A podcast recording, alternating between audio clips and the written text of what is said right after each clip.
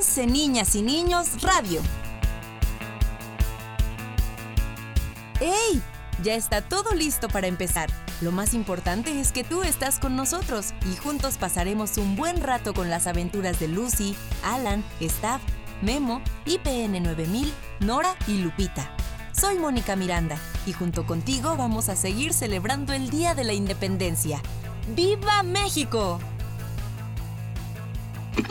Acuérdate de el Día de la Independencia de México. Uno de los símbolos que representa a México en el mundo es la bandera. ¿Sabías que en la Secretaría de Defensa Nacional, Sedena, se elaboran paso a paso todas las banderas que se colocan en espacios públicos, como plazas o escuelas, desde las más pequeñas hasta monumentales? El primer paso es pintar la tela y pasarla por un proceso especial para que sea impermeable. Después se miden y cortan los trozos de cada color. Luego se pinta a mano el escudo nacional por los dos lados. Se usan 16 tintas distintas. Por último, se unen los tres colores y... ¡Listo! Izar la bandera significa colocarla en el asta y subirla lo más alto para que se despliegue y ondee con el viento. Cuando una bandera oficial está opaca o maltratada, se realiza una ceremonia para incinerarla. La bandera monumental más grande está en Piedras Negras, Coahuila. Su asta mide 120 metros. La del Zócalo de la Ciudad de México mide 60 metros de altura y su bandera mide 20 metros de alto por 60 de ancho. Las banderas monumentales llegan a pesar 250 kilos, más o menos el peso de una cebra. La bandera, el himno nacional y el escudo son los símbolos que nos identifican en todo el mundo. Festeja la independencia de nuestro país y que... ¡Viva México!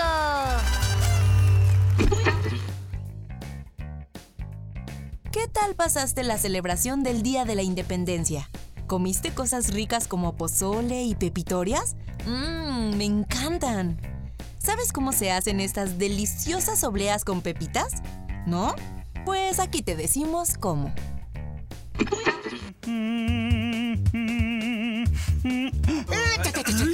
Tus manos de mis dulces y deja de quitarles el sabor con esos ojotes. Ay, Alan, es que son mis favoritos. ¿Para quiénes, eh? ¿Me das uno? Ándale, solo uno, Alan, por favor, por favor, por favor, solo uno, por favor. No, no puedo. Me los envió una admiradora. ¿Eh? Ay, ajá. claro que no. Bueno, está bien. Lo compré para mi abuelita. Tiene una reunión y me encargó el postre. Pensé que estos dulces le gustarían. Uy, muy bien, Alan, pero dame uno. No se va a notar. Es más, podríamos comerlos todos y después hacer nuestros propios dulces, ¿eh? ¿Mm? Así es. Es momento de revisar las viejas cintas de staff. ¡Ay, qué buena idea! Bienvenidos a su programa favorito, La Cocina de Domingo. He recibido llamadas y cartas de ustedes pidiendo postres mexicanos. Así que pongan atención, porque hoy prepararemos unas ricas y deliciosas pepitorias. Y para este rico postre vamos a necesitar obleas, pepitas, miel de abeja o caramelo. Pero si decides hacer tu propio caramelo, sigue estos pasos. Niños, esta receta necesita la ayuda de un adulto. Coloca en una olla un litro de agua con un kilo de azúcar y ponle a hervir a fuego lento. Espera hasta que tenga consistencia de caramelo, más o menos como una hora. Luego agrega el jugo de 7 limones y una rajita de canela. Mézclalo. ¡Ay! Justo en su punto. Corta las obleas a la mitad y agrega miel o el caramelo que hiciste en la orilla circular. Justo ahí pegarás las pepitas. Por último, coloca miel en la parte del medio y tápala con la otra mitad de la oblea. ¡Y listo! Ahora sí, a endulzarse la vida y a mover el cuerpo. ¡Ay, qué buena receta, Staff! Y qué buena frase, a endulzarse la vida. Durante estas fiestas patrias, los nopalitos también forman parte de los platillos típicos. Pero antes de convertirse en comida, son unas plantas maravillosas de la familia de las cactáceas. Te invito a escuchar qué le contesta Lucy a Valeria sobre los cactus.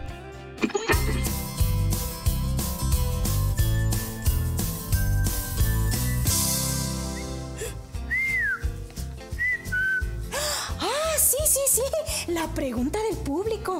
¿De qué se tratará esta vez? Mm, Viene desde Apan Hidalgo y es de Valeria. Nos dice, hola Lucy, fíjate que el otro día estábamos jugando con la pelota en el patio de la casa de mi abuelita, cuando sin querer le rompimos un pedazo a uno de sus cactus. Uno de esos que parece que tienen brazos. ¿Podemos hacer algo para arreglarlo? Valeria, te tengo una muy buena noticia. La parte del cactus que se rompió la puedes plantar y pronto tendrás uno nuevo. Los cactus o cactáceas pertenecen a la familia de las suculentas. Son plantas que almacenan mucha agua y algunas de ellas tienen espinas en lugar de hojas. Son originarias del continente americano y ayudan a nivelar la humedad del medio ambiente y a purificar el aire. Son muy bonitos y además pueden vivir más de 100 años en su hábitat original. ¡Ay! Son de mis plantas favoritas. Para plantar la parte que se desprendió del cactus, sigue estos pasos. Primero, deja que la base, o sea, la parte que se desprendió, seque. Esto puede tardar entre 15 y 20 días. Después, dile a un adulto que te ayude a ponerlo en una maceta con tierra que no esté húmeda y si es posible, que tenga arena. Recuerda utilizar guantes para evitar lastimarte con las espinas. Cuando el cactus esté sembrado, déjalo en un lugar seco en el que reciba la luz del sol y espera dos o tres semanas para comenzar a regarlo. Ah, recuerda que almacenan agua y no necesitan que los rieguen muy seguido, solo una vez al mes. Vas a ver tu nuevo cactus se pone muy bonito y el cactus del que se desprendió también seguirá creciendo. bueno, si tienen más preguntas relacionadas a los animales o naturaleza, escríbanme a 11 ninas y ninos arroba canal 11.ipn.mx para que podamos contestarla en esta sección. ¡Hasta pronto! ¡Míralas qué bonitas están, Camila! Durante los días de celebración, la música es muy importante. Nos da alegría, nos pone a cantar y a bailar, o simplemente escucharla nos relaja. Algunas piezas de música se tocan con instrumentos raros o poco comunes, como el clavecín. ¿Qué se te ocurre que es un clavecín? ¿Algo que no tiene clave? ¿Clavecín? ¿Qué será? Todos los días usamos las palabras para compartir lo que pasa por nuestra cabeza, lo que pensamos y sentimos. A veces escuchamos o leemos algunas palabras que no entendemos bien. Y cuando eso pasa, hay que ir al diccionario más cercano, pues ahí está el significado de todas las palabras. Y es por eso que es uno de mis libros favoritos. Es momento de buscar la palabra de hoy. Diré la frase mágica para encontrarla. Donnez-moi mémoire. ¡Oh! ¡Clavecín! ¡Qué bien! Clavecín es un instrumento musical de cuerdas que se rasgan tocando su teclado. Su sonido es dulce y agudo. Hace muchos años se utilizaba para interpretar sonatas y otras melodías alegres. Mozart, por ejemplo, escribió varias piezas para interpretarse en clavecín. ¿Alguna vez has escuchado un clavecín? Seguramente que sí en alguna película o hasta en alguna serie, pero yo te recomiendo escucharlo en vivo en una sala de conciertos. Nos vemos pronto para descubrir el significado de más palabras. ¡Hasta la próxima! ¡Ah! Sonata, cantata y fermata. ¿Quién dejó aquí las latas?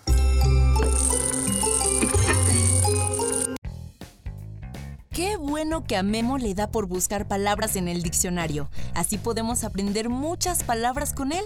¿A ti te gustaría compartir algunas palabras raras que encuentras en el diccionario? Mándanos un correo a 11 ninas y ninos@canal11.ipn.mx y con gusto comentaremos aquí tu mensaje. ¿Qué tal si mandas alguna palabra que ni Memo conoce? Escríbenos. Y hablando de palabras, ¿qué te parecería tener 52 palabras para inventar un mundo?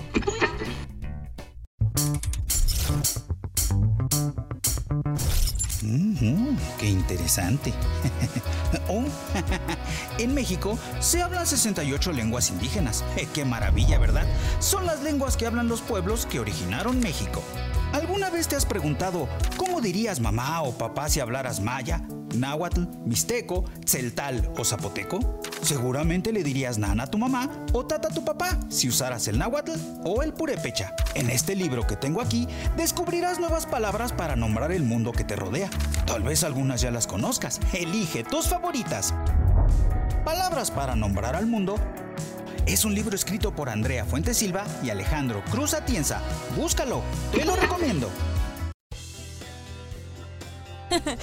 ¡Qué divertido! Imagínate inventar 52 mundos. Tendríamos que inventar qué día sería el más importante para cada uno, como el de nosotros los mexicanos, que es el Día de la Independencia. Nuestros amigos de 11 niñas y niños se pusieron a investigar y fueron a varios lugares para averiguar todo lo que pudieron sobre la columna de la independencia. Primero, fueron a la casa del arquitecto que diseñó y construyó la columna.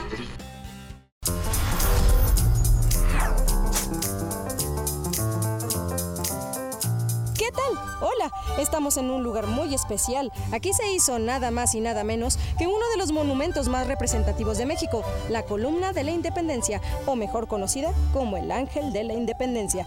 Vamos a descubrir este lugar, la Casa Rivas Mercado. Esta casa se encuentra en la colonia Guerrero, muy cerca del centro histórico de la Ciudad de México. Su forma y construcción se remontan a finales del siglo XIX, hace casi 130 años. ¡Wow! Esos son muchos años. La fachada está construida con ocho tipos de canteras de todo el país, que es una piedra porosa que se utiliza mucho en México para la decoración de casas e iglesias. Los muros son de ladrillos de barro y tienen detalles decorativos que la hacen muy especial. La casa cuenta con varias habitaciones, un amplio recibidor, biblioteca, jardín, estudio, dos comedores, dos cocinas, cuarto para los niños, enfermería. ¡Ah! Pero no tiene un solo baño. Bueno, ahora sí hay baños, pero cuando el arquitecto Rivas Mercado la diseñó y construyó, no le puso baños. ¿Ustedes saben por qué? Pues porque antes los baños se construían fuera de las casas y las personas usaban basínicas que guardaban debajo de la cama. ¡Oh! ¡Guácala! ¿Se imaginan? Oh, y bueno, ustedes se preguntarán qué tiene que ver esta casa con el Ángel de la Independencia. Esta casa que está totalmente restaurada, es decir, arreglada para que se pueda visitar, la diseñó y construyó el arquitecto Antonio Rivas Mercado. Aquí vivió con su familia y aquí diseñó el monumento de la independencia. La idea de hacer este monumento fue para celebrar los primeros 100 años de la lucha por la independencia de México. Si las paredes hablaran como se dice, nos podrían contar la historia, pero como no hablan, tenemos aquí a Ana Lilia Cepeda.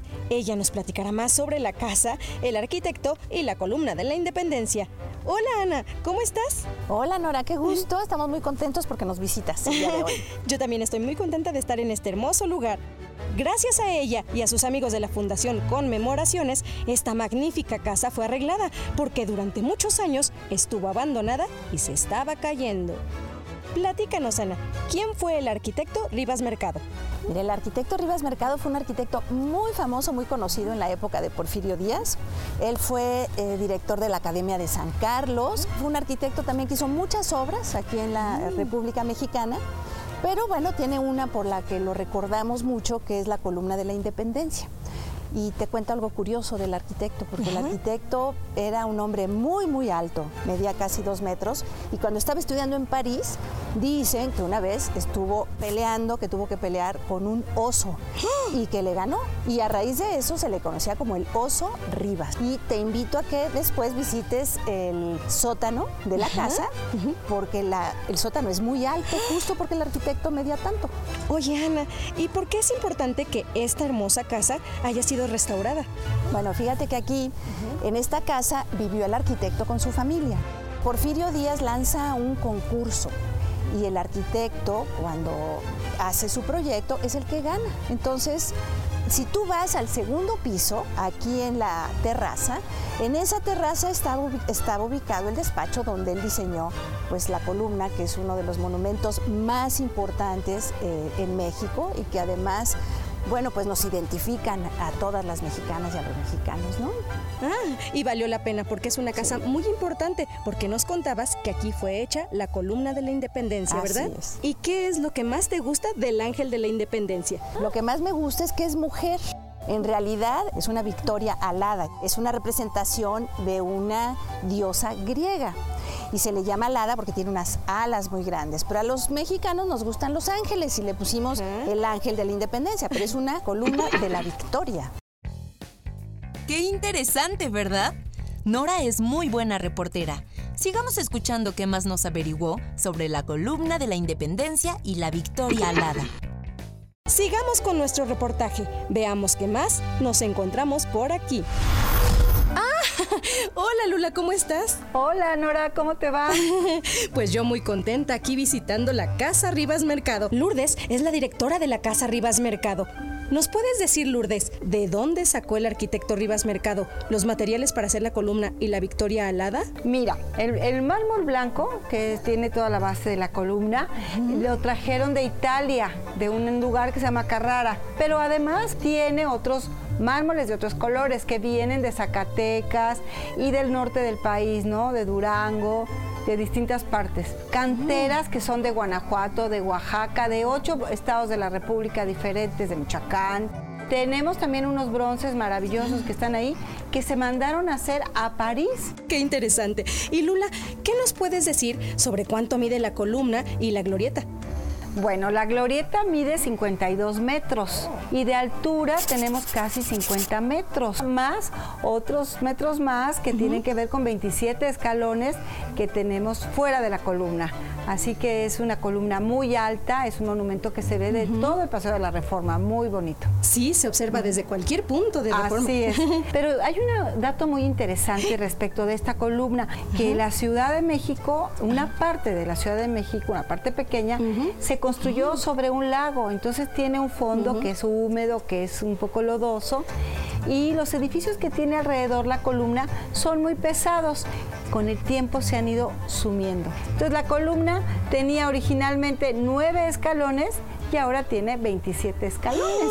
Así que podemos ver ahí cuánto la Ciudad de México ha ido poco a poco descendiendo y hay una manera muy clara de revisarlo. Si ustedes ven los escalones de la columna, son de distintos colores porque con el tiempo ya no pudieron encontrar mármoles iguales. ¿Puedes contarnos qué pasó en 1957? Pues un gran susto pasó, porque ese día, en la madrugada, el 28 de julio de ese año, tembló un sismo de 7 grados aproximadamente y fue tan fuerte que este monumento enorme que está arriba, que es el ángel, se cayó de su pedestal y acabó en el piso. Y bueno, sufrió unos daños.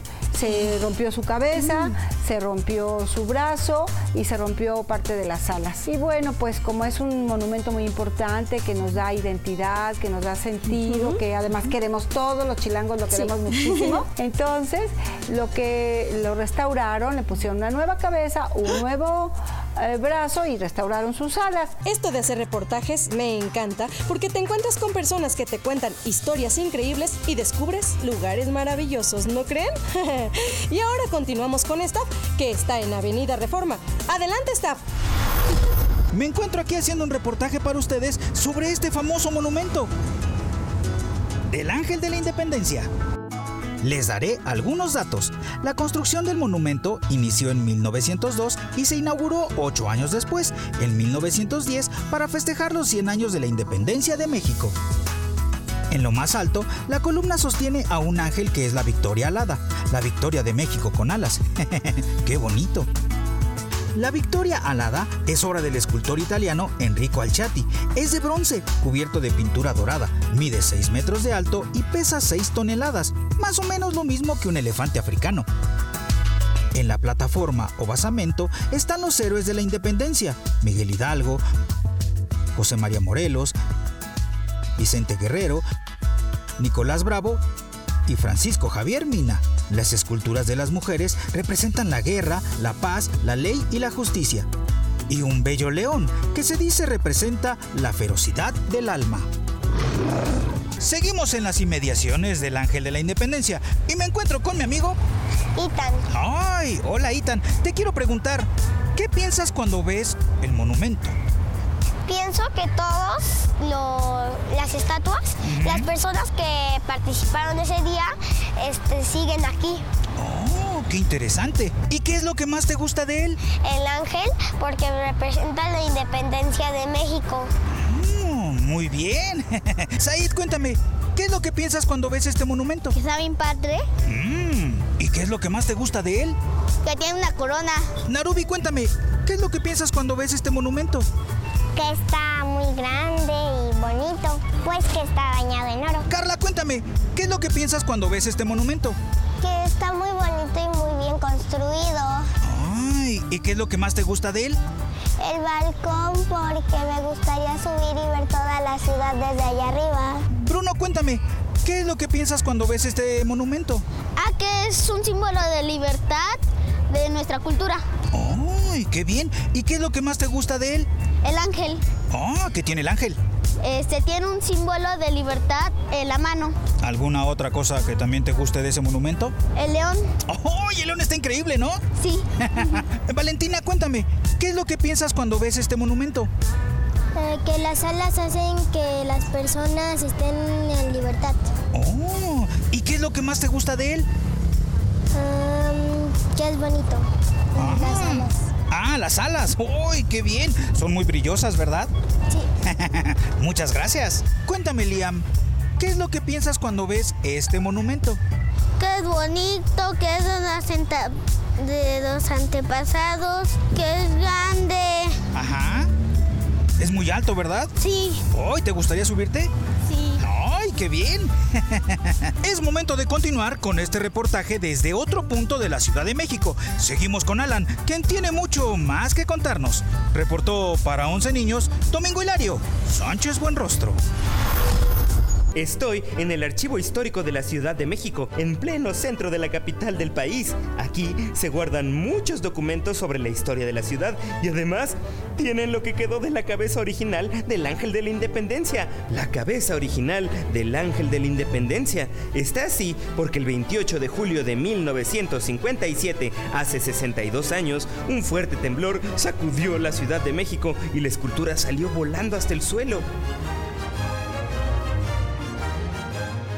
Durante un año, los restauradores trabajaron en la escultura, reconstruyeron la cabeza, el brazo derecho y las alas, y la dejaron como nueva. Y el 26 de julio de 1958, la columna de la Independencia volvió a mostrar el ángel con sus alas. Todo el equipo de 11 niños espera que este reportaje te haya gustado. Mándanos tus comentarios y dinos qué más reportajes te gustaría ver. Cuéntanos también y mándanos dibujos de cómo festejaron el Día de la Independencia. ¿Qué comieron? Yo voy a comer pozole de mi abuelita que le queda muy rico. Mm. Recuerden que estas fechas son para celebrar que gracias a la independencia, nuestra cultura, comida, tradiciones, fiestas y bailes son lo que nos hace ser y sentir mexicanos y que tenemos un ángel de la independencia que nos recuerda que somos un país maravilloso. ¡Viva México!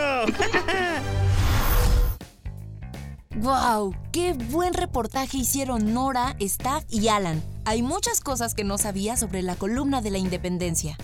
Te propongo un reto. Vamos a ver si podemos contestar la siguiente pregunta. ¿Verdadero o falso? Hola, soy Berfal. Y no es por presumir, pero he celebrado muchos cumpleaños durante varios momentos históricos. Algún día les contaré los más importantes. Por ahora, es momento de una pregunta. Mm. La figura en la punta del monumento a la independencia de la Ciudad de México es un ángel verdadero o falso.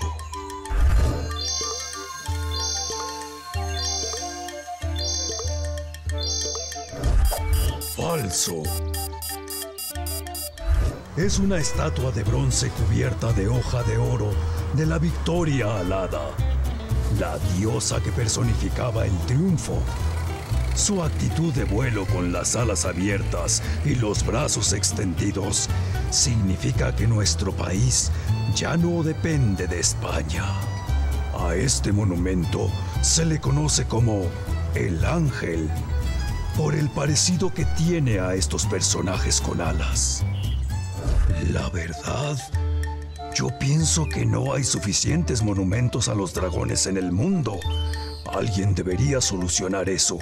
¿Y quién mejor que un dragón para esa tarea? Iré a investigar.